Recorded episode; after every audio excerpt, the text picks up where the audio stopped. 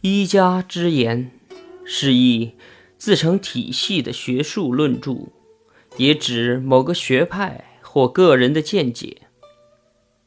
西汉著名的历史学家和文学家司马迁，二十岁时便走遍了祖国的东南地区，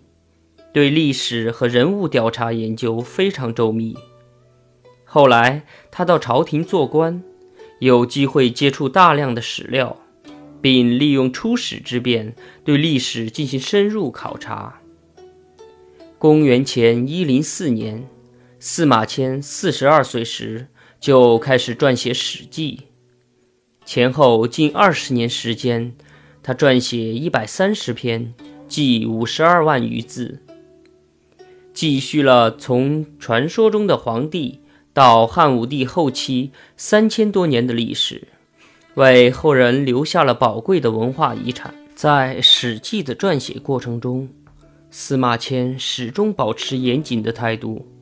努力按事实撰写历史。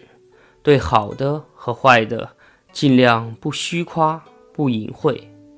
对历史事件和人物的评论，